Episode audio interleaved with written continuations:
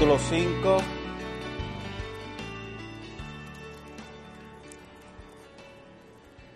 Y vamos a estar considerando los versos 1, 1 al... Vamos a leer 1 al 11, en el papel dice 1 al 5, pero vamos a leer 1 al 11 y simplemente vamos a hacer del 1 al 5. Romanos capítulo 5. Dice así la palabra del Señor. Por tanto, habiendo sido justificados por la fe, tenemos paz para con Dios por para con Dios por Dios, por medio, perdón, de nuestro Señor Jesucristo, por medio de quien también hemos obtenido entrada por la fe a esta gracia en la cual estamos firmes y nos gloriamos en la esperanza de gloria de Dios. Y no solo esto, sino que también nos gloriamos en las tribulaciones, sabiendo que la tribulación produce paciencia. La paciencia, carácter probado, y el carácter probado es esperanza. Y la esperanza no desilusiona porque el amor de Dios ha sido derramado en nuestros corazones por medio del Espíritu Santo que nos fue dado. Porque mientras aún éramos débiles a su tiempo, Cristo murió por los impíos. Porque a duras penas habrá alguien que muera por un justo, o aunque tal vez alguno se atreva a morir por el bueno. Pero Dios muestra su amor para con nosotros en que siendo aún pecadores, Cristo murió por nosotros. Entonces, mucho más, habiendo sido ahora justificados por su sangre, seremos salvos de la ira de Dios por medio de él. Porque si cuando éramos enemigos fuimos reconciliados con Dios por la muerte de su Hijo, mucho más, habiendo sido reconciliados, seremos salvos por su vida. Y no solo esto, sino que también nos gloriamos en Dios por medio de nuestro Señor Jesucristo, por quien ahora hemos recibido la reconciliación.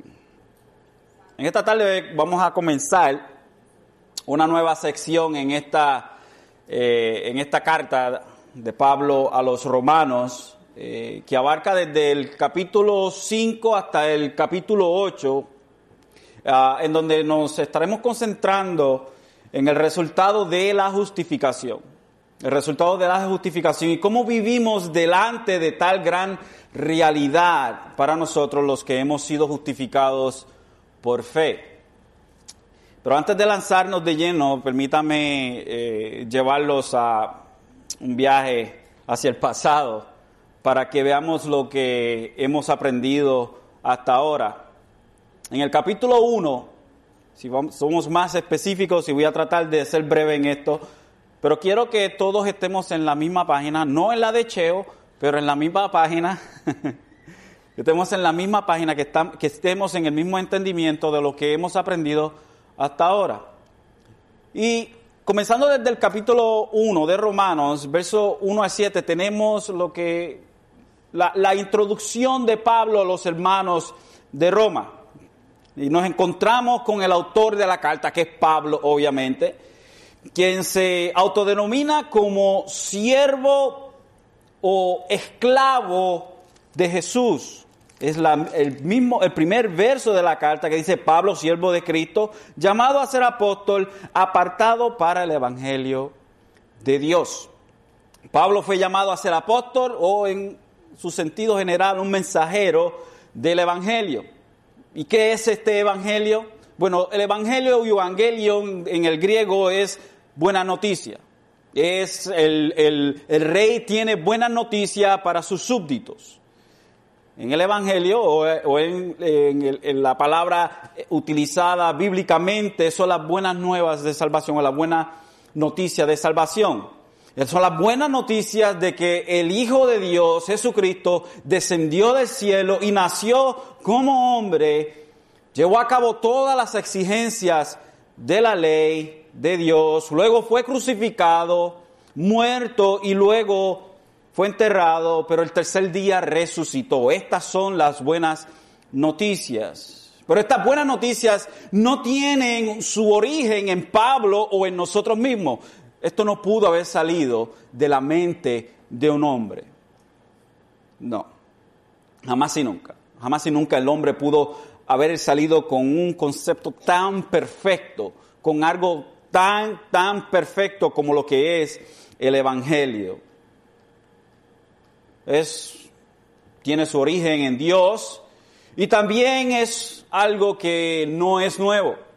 Este, estas nuevas o buenas noticias no son, no son nuevas, sino que son desde antes de que Pablo hubiese nacido, desde antes que usted y yo hubiésemos nacido, desde antes de que el hombre fuese, eh, iba a decir construido, antes de que el hombre fuese creado, ya Dios tenía el Evangelio. Sin embargo, Dios revela el Evangelio desde Génesis, Dios viene revelando estas buenas noticias de que vendrá un redentor, de que vendrá la salvación del hombre. So, el origen es en Dios de este gran y hermoso mensaje o noticia. Y también es desde antes, no es algo nuevo. Si continuamos en el verso 8 al 15 de ese mismo capítulo 1, vemos la acción de gracias y la oración de Pablo. Pablo anhelaba ir a donde los hermanos de Roma y estaba agradecido porque Dios lo había llamado a ser un apóstol.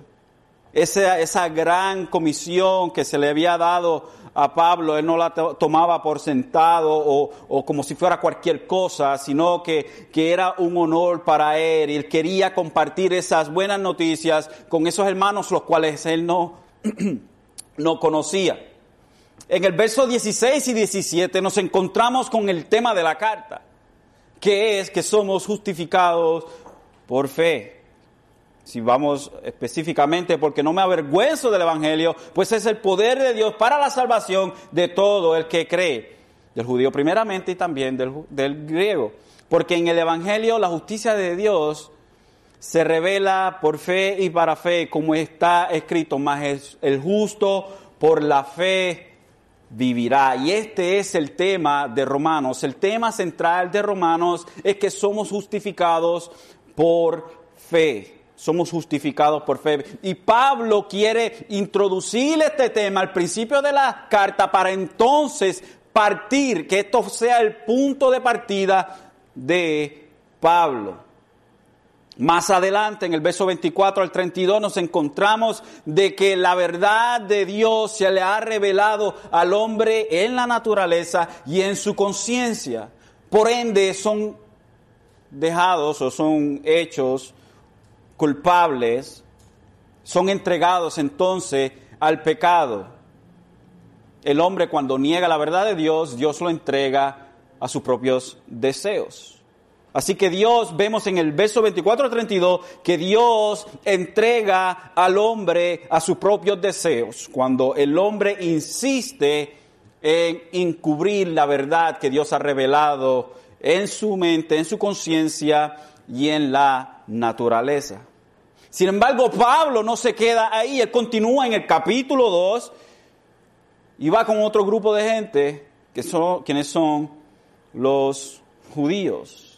Y él hace algo bien interesante en el verso 1 del capítulo 2, diciendo, por lo cual no tienes excusa, oh hombre, quien quiera que seas tú que juzgas, pues al juzgar a otro a ti mismo te condenas, porque tú que juzgas practicas las mismas cosas. Y este es el famoso hombre invisible que es el, judío quien decía que los gentiles, los samaritanos y todo aquello que no eran como ellos, eran, eh, sinceramente, eran cualquier cosa y que eran peor que ellos. Pero Pablo les dice, oh, tú eres igual. Tú eres igual. Más adelante, en el, capítulo 2, 2, verso 12 al 16, Pablo le dice a los judíos que el hecho de que ellos tienen la ley, de que Dios les dio a ellos revelación especial, revelación natural es nuestras conciencias y la naturaleza.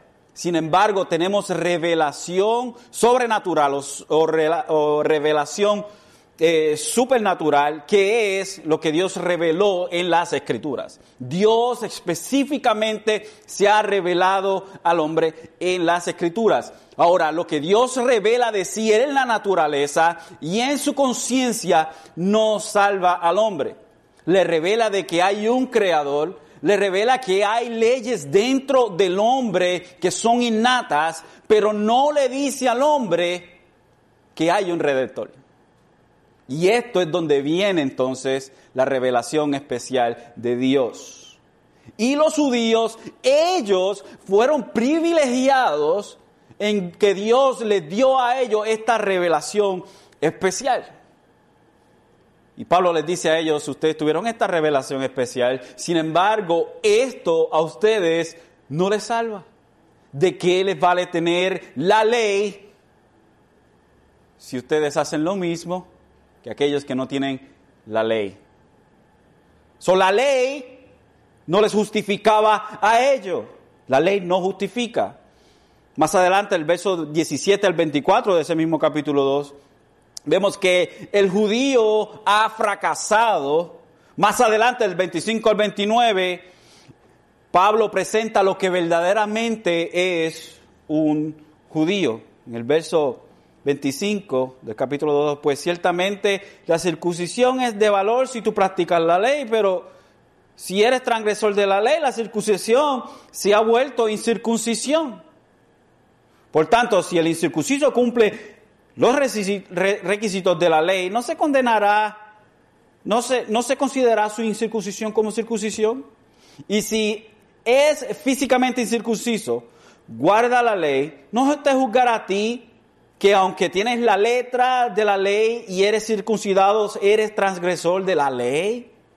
Porque no es judío el que lo es exteriormente, ni la circuncisión externa en la carne, sino que es judío el que lo es interiormente y la circuncisión es la del corazón por el espíritu, no por la letra, la alabanza del cual no procede de los hombres, sino de Dios. Y Pablo le dice, ustedes se creen que el verdadero judío es aquel que ha sido circuncidado exteriormente, pero permítanme decirle que la circuncisión que importa es la circuncisión del corazón.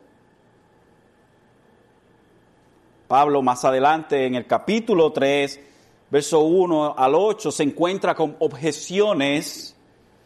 Luego el verso 9 al 20, Pablo hace una conclusión y dice que el pecado y la culpabilidad del pecado es de todo, tanto como el gentil como el judío. Del verso 21 al 26 del capítulo 3, Pablo demuestra la justicia de Dios y la muerte de Cristo. Demuestra que no es en la ley que nosotros somos justificados, pero que somos justificados en Jesucristo por la fe en el trabajo que Jesucristo hizo. En el verso 27 al 31, la justicia de Dios y la fe. La justicia de Dios y la fe. Más específico, Pablo nos dice, ¿dónde está pues la jactancia? Queda excluida. ¿Por cuál ley? ¿La de las obras? No, sino por la ley de la fe. Porque concluimos que el hombre es justificado por la fe aparte de las obras de la ley. ¿O es Dios el Dios de los judíos solamente? ¿No es también el Dios de los gentiles? Sí, también de los gentiles. Porque en verdad Dios es uno, el cual justificará en virtud de la fe a los circuncisos y por medio de la fe a los circuncisos. ¿Anulamos entonces la ley por medio de la fe? De ningún modo, al contrario, la confirmamos. Confirmamos lo que nos dice la ley cuando creemos en Dios, en Jesucristo, por fe. Porque la ley misma es la que nos llevó a esa realización. La ley nos mostró quiénes éramos nosotros, nos llevó al punto de presentarnos a nosotros con nuestro verdadero yo y nosotros corrimos hacia Dios porque Él abrió nuestros ojos a la realidad de que estábamos en rebelión en contra de Él y que por esto había juicio. Luego, en el capítulo 4, Pablo nos presenta que es por fe y no por obras. Y nos presenta como ejemplo a Abraham, que los judíos decían, pero es que Abraham es el padre de la nación judía y él sí llevó a cabo la ley perfecta, pero, pero la ley no había aparecido hasta 430 años después de Abraham. Así que Pablo llama al, estrado de los testigos a Abraham para que atestigue en contra de lo que están diciendo los judíos. Y Pablo habla de que Abraham fue justificado no por la circuncisión, pero mucho antes. Justificado cuando él creyó lo que Dios le dijo. Fue justificado entonces no por obras, sino por fe. Luego continúa el verso 9 al 12, por fe y no por circuncisión. Luego el del 13 al 17 del capítulo 4, por fe y no por la ley. Luego del 17 al 22 es la naturaleza de esta fe, de qué se compone esta fe. Como está escrito, te he hecho padre de muchas naciones, hablando de Abraham, delante de aquel en quien en quien creyó, es decir, Dios que da vida a los muertos y llama a las cosas que no son como si fueran. Él creyó en esperanza contra esperanza, a fin de llegar a ser padre de muchas naciones conforme a lo que se le había dicho, y así será tu descendencia. Y sin debilitarse en la fe contempló su propio cuerpo, que ya estaba como muerto, puesto que tenía como 100 años, y la esterilidad de la matriz de Sara. De Sara sin embargo, respecto a la promesa de Dios, Abraham no titubeó con incredulidad, sino que se fortaleció en fe dando gloria a Dios. Así que el padre de la fe fue justificado por fe y para fe, que es lo que Pablo nos dice en los versos 16 y 17 del capítulo 1. Y entonces, el verso 24 y 25 del capítulo 4 termina, y no solo por él fue escrito que le fue contada, sino también por nosotros. Entonces Abraham es el prototipo de fe, sino también por nosotros a quien será contada, como los que creen en aquel que levantó de los muertos a Jesús nuestro Señor, el cual fue entregado por causa de nuestras transgresiones y resucitado por causa de nuestra justificación. Así que Pablo ha presentado el argumento de los argumentos. De principio a fin, Pablo ha demostrado que nosotros somos justificados no en, la en base de que nosotros seamos buenos o de que hagamos todo lo que Dios exige en la ley, porque sinceramente es imposible. Pablo entonces no quiere hacer un argumento vano y vacío, sino que trae evidencia trae a David como evidencia, trae a Abraham como evidencia y hace su argumento pleno, claro, conciso. Entonces, ahora Pablo en este capítulo 5 nos lleva a la conclusión lógica. La conclusión lógica, una vez que hemos sido justificados, ¿ahora qué? Una vez que nosotros hemos sido justificados, que el hombre es justificado, ¿ahora qué? ¿Y qué se llevó a cabo en nuestra justificación? ¿Y qué es lo que nos espera entonces? ¿Qué es lo que le espera a una persona que ha sido justificada por la fe? Así que hoy quiero entonces desempacar las hermosas verdades escritas en estos primeros cinco versos. No vamos a llegar al verso 11 si no estábamos aquí hasta mañana. Ah, se me hizo bien difícil tratar de compactarlo hasta el verso hasta el verso 5. Estaba considerando hacer simplemente los primeros dos versos. Ah, pero vamos a tratar de llegar al, verso 5 en esta, en esta tarde. en estos versos, primeros cinco versos, los vamos a encontrar con tres cosas, con tres beneficios de la justificación. Primero, paz. Segundo, gracia. Y tercera, esperanza. Paz, gracia y esperanza. Así que en nuestro primer encabezado, comenzamos en el primer verso, donde Pablo dice, por tanto, habiendo, habiendo sido justificado por la fe. Y este principio de este verso es muy importante porque este principio amarra lo que Pablo ha venido diciendo desde el capítulo 1 y lo amarra con lo que va a argumentar y lo que va a decir en el capítulo 5 en adelante. So que este es el punto que amarra las dos secciones.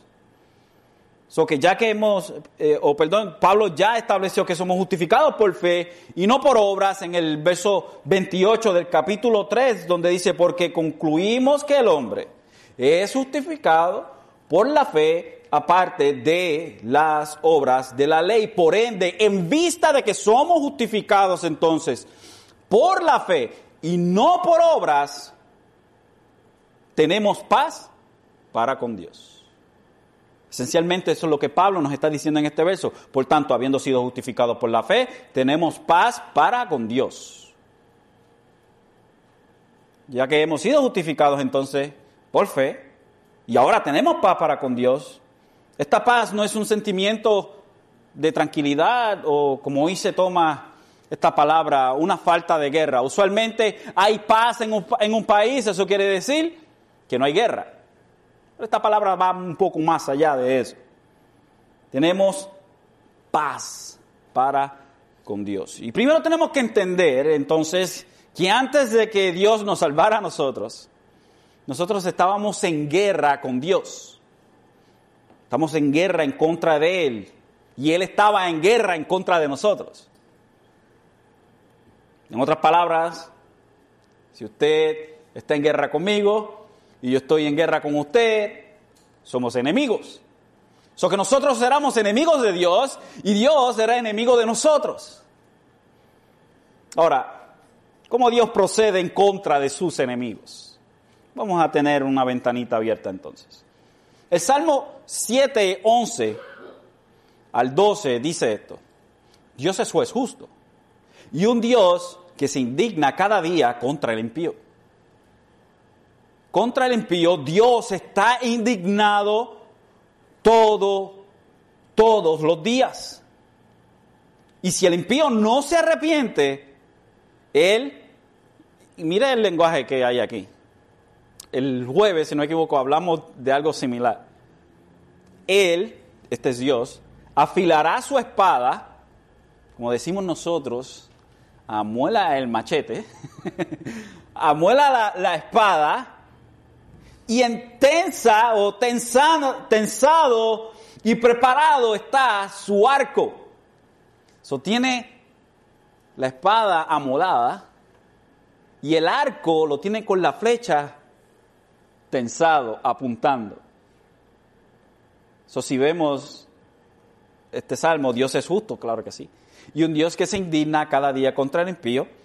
Y si el impío no se arrepiente, Dios tiene la espada afilada y el arco tensado y preparado. ¿Para qué? Para matar.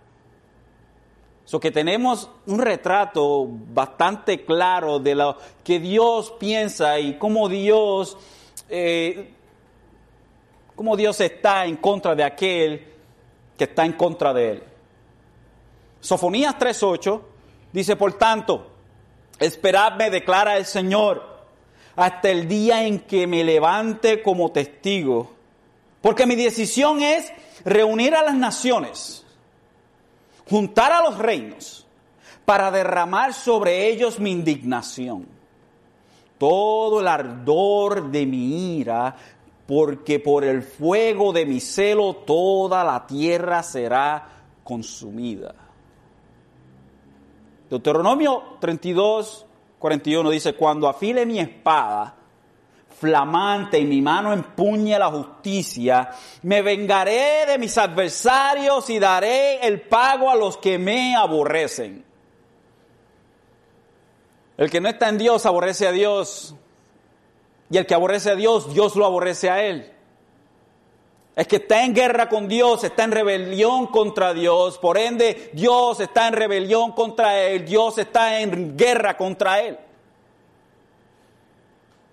Juan 3:36 dice, el que cree en el Hijo y tiene vida eterna, perdón, tiene vida eterna, Pero el que no obedece al Hijo no verá la vida. ¿Y qué es lo que nos llama Jesucristo a hacer? Que se arrepientan de sus pecados.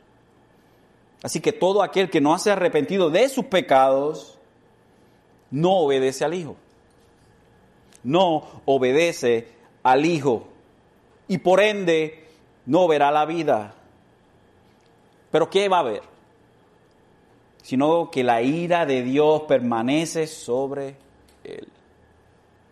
Eso 22, 24 dice, ascenderá mi ira y os mataré a espada y vuestras mujeres quedarán viudas y vuestros hijos huérfanos. Entonces lo que Pablo nos dice es que una vez que nosotros fuimos justificados, ya no somos enemigos de Dios ya no somos enemigos de Dios. La persona que ha sido justificada ya no está en este estado en donde Dios lo tiene en la mirilla como si fuese Dios un francotirador. Dios ya no lo tiene. ¿Por qué? Porque a través de Jesucristo nosotros hemos entrado a paz con Dios. Hemos obtenido la paz. Tenemos paz por, medio de nuestro Señor Jesucristo. O sea que el único camino entonces o vehículo que nos lleva a una paz con el Padre es su Hijo Jesús. So, un estado en donde somos rebeldes en contra de Dios. La única forma entonces de tener esa paz es a través del Hijo de Dios Jesucristo. Entonces, lo que tenemos delante de nosotros es que el hombre jamás y nunca puede entrar a una paz con Dios aparte de Jesucristo. Por eso es que Jesucristo dice, yo soy el camino, la verdad y la vida, y nadie viene al Padre si no es por mí. Nadie. So, como preguntó un día Larry King a un, un famoso pastor, ¿qué tú crees? ¿Qué tú crees de los judíos? ¿Qué tú crees de los de los de los budistas? ¿Sí se dice los budistas o los de Buda? O cualquier otra eh, religión. ¿Qué tú crees de ellos? ¿Tú crees que ellos van a ir al cielo, ¿tú crees que ellos se van a ir al infierno si ellos no creen en Jesucristo? Y el, y el, predicador bien famoso dice, bueno, a mí no me toca decir si se van o no se van al cielo. Al final del día Dios es el que decide. En vez de decir directamente, por supuesto que no porque el único camino a Dios, el único camino a la salvación es a través de Jesucristo. Y todas estas religiones tienen su propia salvación en sí mismos. Son rebeldes en contra de Dios, por ende no hay salvación para ellos, porque la salvación es a través de Jesús. ¿Por qué titubear? Si la palabra de Dios es clara. Creo que nos hacemos la vida más complicada cuando nos vamos en contra de lo que Dios ha revelado. Sinceramente no vale la pena.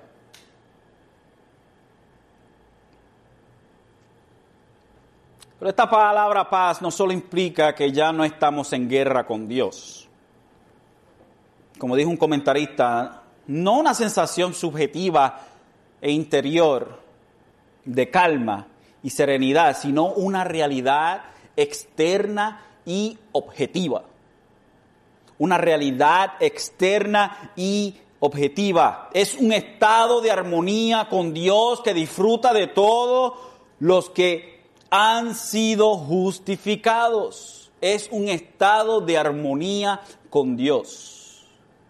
Es como la palabra que usan los judíos, en el Viejo Testamento se usa para la palabra paz, se usa shalom, que es un sentido de plenitud de paz.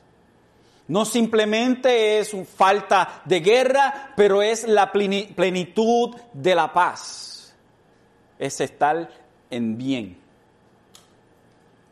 So que en Dios entonces nosotros tenemos la plenitud de la paz.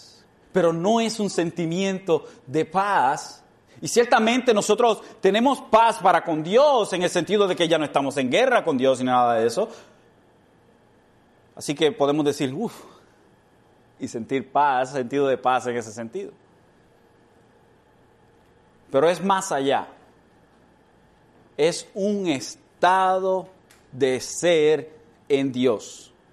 Tenemos paz en Dios. Es una armonía con Dios. Cuando antes teníamos una rebeldía, ahora tenemos una armonía.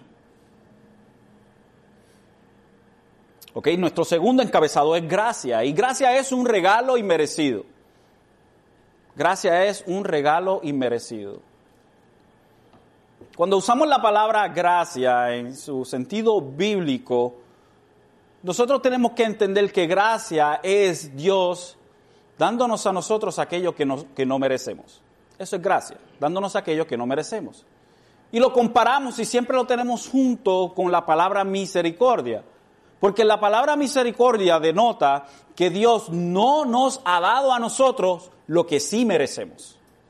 Misericordia es cuando Dios no nos da a nosotros aquello que sí merecemos y gracia es cuando Dios nos da a nosotros aquello que sí que no merecemos. So Dios nos ha dado la salvación a nosotros, lo cual no merecemos, y Él, en su misericordia, no nos dio lo que sí merecemos, que es tormento eterno. So, la gracia de Dios, entonces, es un regalo inmerecido. Y Pablo dice en el verso 2, por medio de quien también hemos obtenido entrada por la fe a esta gracia. ¿Por medio de quien? De Jesucristo. O sea, por medio de Jesucristo también hemos obtenido entrada por la fe a esta gracia. Es por medio de Jesús que también podemos tener entrada a esta gracia. So que ahora tenemos acceso a Dios directamente. Esa es la idea que Pablo nos está presentando aquí. Tenemos acceso a Dios directamente a través de Jesús. Efesios 2.18 nos dice, porque por medio de Él, los unos y los otros tenemos nuestra entrada al Padre en un mismo espíritu. Y Efesios 3:12 nos dice, en quien tenemos libertad y acceso a Dios con confianza, con confianza por medio de la fe en Él, o sea, Jesucristo.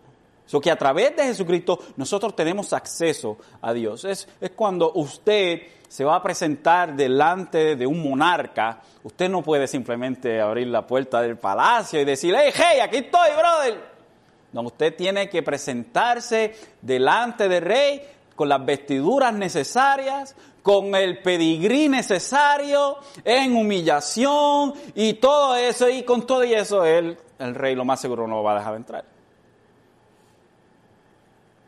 Lo que tenemos entonces nosotros como creyentes, gente que ha sido justificada en Jesucristo, tenemos acceso a Dios. Tenemos entrada a Dios, aquello que previamente era imposible. O sea, que ya no hay más velo que nos divide a nosotros, como dice, como en Mateo 27, 51, donde vemos aquí el, el velo rasgándose, dice, y aquí el velo del templo se rasgó en dos, de arriba abajo, y la tierra tembló y las rocas se partieron. Cuando Jesucristo murió, Allí en la cruz, en ese momento, el velo se rasgó en dos, de arriba hacia abajo, simbolizando de que aquello que separaba al hombre de Dios ha sido roto. Es lo que era impensable para un judío en el Viejo Testamento. Éxodo 19, 9, mire lo que tenemos. Y el Señor dijo a Moisés, He aquí vendré a ti en una densa nube para que el pueblo oiga y cuando yo hable contigo y también te crean para siempre. Entonces Moisés comunicó al pueblo las palabras del Señor. Luego más adelante, en el capítulo 20, el verso 21 dice, y el Señor descendió al monte Sinaí, a la cumbre del monte, y llamó el Señor a Moisés a la cumbre del monte, y Moisés subió. Y el Señor dijo a Moisés, desciende, advierte al pueblo, no sea que traspasen los límites para ver al Señor y perezcan muchos de ellos. Capítulo 28, verso 35 dice, y estará sobre Aarón cuando ministre y el, tinte, y el tinteneo se oirá cuando entre en el lugar santo delante del Señor y cuando salga para que no muera. So, tenemos, tenemos aquí que Dios le dice a Moisés que él se va a comunicar con el pueblo a través de Moisés. Y cuando él descienda a la nube, al monte, los límites que Dios había puesto en el perímetro, que ninguna persona del campamento que no fuese Moisés, que ni se atrevieran a acercarse, ni los animales, porque ciertamente iban a morir. El acceso era negado. Cualquier persona que se atreviese a entrar al perímetro que Dios había puesto, ciertamente moriría. Entonces también nos presenta lo que el sumo sacerdote tenía que hacer para estar en el lugar santísimo, en donde se encontraba el arca del pacto. No podía entrar ahí nadie, simplemente el sumo sacerdote una vez al año y había una preparación increíble para entrar ahí. No simplemente eso, que el sumo sacerdote cuando entraba detrás de ese velo allá, tenían que bajarlo con una soga ponerle unas campanitas y el hombre tenía que avanzar y hacer lo que tenía que hacer y moverse para que se oyeran las campanitas, porque cuando dejaban de sonar las campanitas es porque Dios había matado al hombre, porque había entrado indignamente. Y como nadie podía entrar, pues había que jalarlo por la soga. So tenemos el acceso denegado. No se podía tener acceso a Dios pero ahora es disponible a todos los que se acercan a Él. ¿Por quién?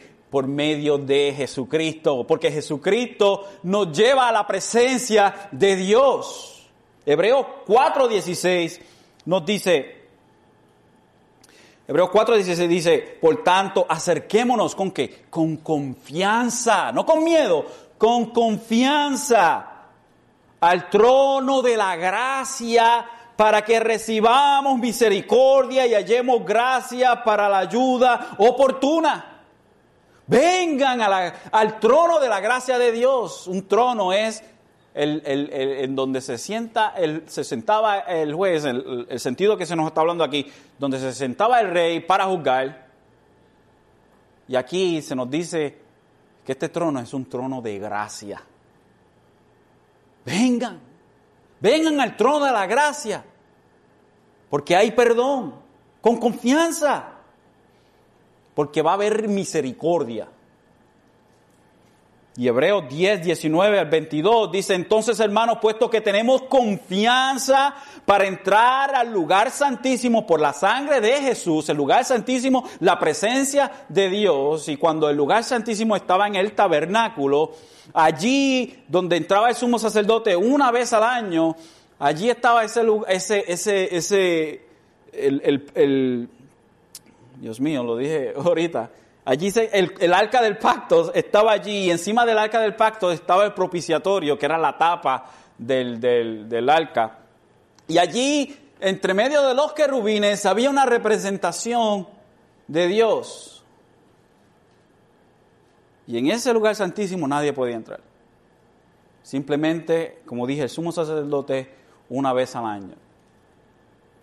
Sin embargo, nosotros ahora a través de Jesucristo Ahora tenemos confianza para entrar al lugar santísimo por la sangre de Jesús. Por un camino nuevo y vivo que Él inauguró para nosotros por medio del velo, es decir, su sangre.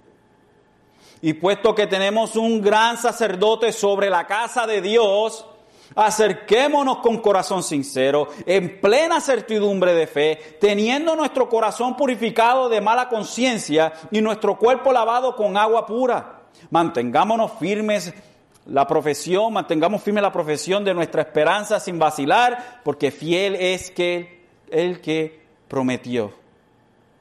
Mire qué hermoso. Qué hermoso que nosotros tenemos acceso a algo que previamente era imposible tener acceso. Y es a través de Jesucristo solamente. No es a través de, Buda, ni, Mahoma, ni, ni, ni nada de, nadie de esta gente. No es a través del Padrecito, ni del Papa, ni nada de eso por el estilo. Tenemos acceso a Dios por medio de Jesucristo. Ve que no hay otro paso. Ve que no hay nada más entre Dios y nosotros. Que lo que hay entre Dios y nosotros es su Hijo, Jesucristo, quien es Dios. Entonces, Pablo continúa diciendo, en la cual estamos firmes. Esta gracia en la cual estamos firmes. Y gracias a nuestro Señor tenemos seguridad de que para siempre tenemos este acceso directo a Dios. No es temporal, no es temporal, no es una vez al año, una vez a la semana o una vez cada 100 años. No, no, no. Estamos firmes de que tenemos este acceso a Dios por medio de Jesucristo para siempre. Para siempre. Es lo que nos dice Pablo más adelante, que vamos a, pasar por estos, eh, por estos pasajes en el, en el capítulo 8, en donde dice Pablo, entonces, ¿qué diremos a esto? Si Dios está por nosotros, ¿quién estará contra nosotros? El que no eximió ni a su propio Hijo, sino que lo entregó por todos nosotros. ¿Cómo no nos concederá también con Él todas las cosas? ¿Quién acusará a los escogidos de Dios? Dios es el que justifica. ¿Quién es el que condena? Cristo Jesús es el que murió. Sí, más aún el que resucitó, el que además está a la diestra de Dios, el que también intercede por nosotros. Entonces nuestra gracia está segura, está firme, estamos firmes en ella. Juan 6:37 nos dice, todo lo que el Padre me da, vendrá a mí y el que viene a mí, de ningún, de ningún modo, lo echo fuera.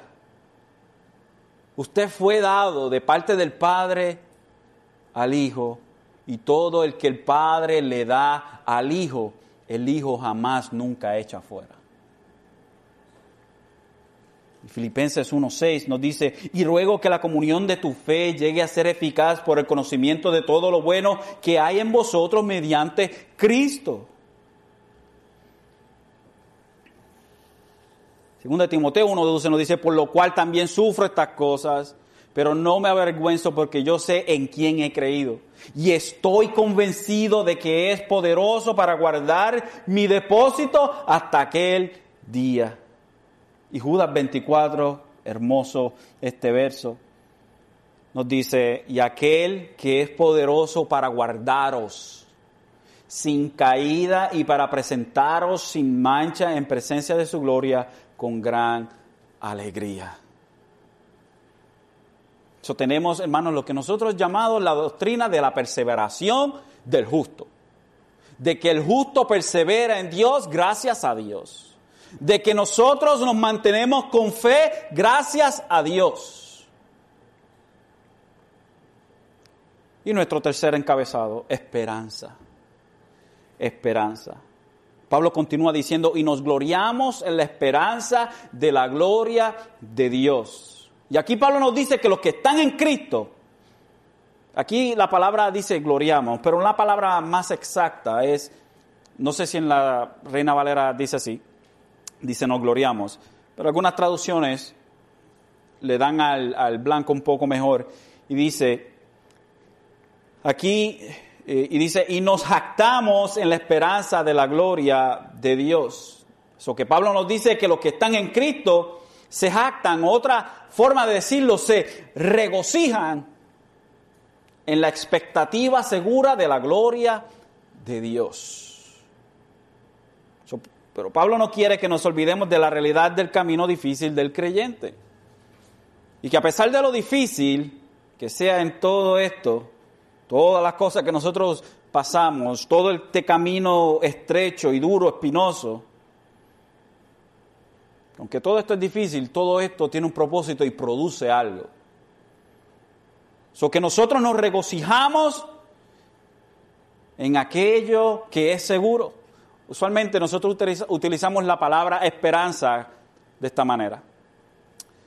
Um, bueno, espero, espero, tengo la esperanza de que esto salga así, pero no estamos seguros. Espero, pues, que, pues, que no tenga esa enfermedad que cree el doctor que tengo, pero no estamos seguros. No hay seguridad en eso, hay una esperanza, pero no estamos seguros. So que esta palabra, de la manera que nosotros lo utilizamos hoy en día, no es asegurado. Pero como la palabra nos presenta a nosotros, es de algo que está seguro.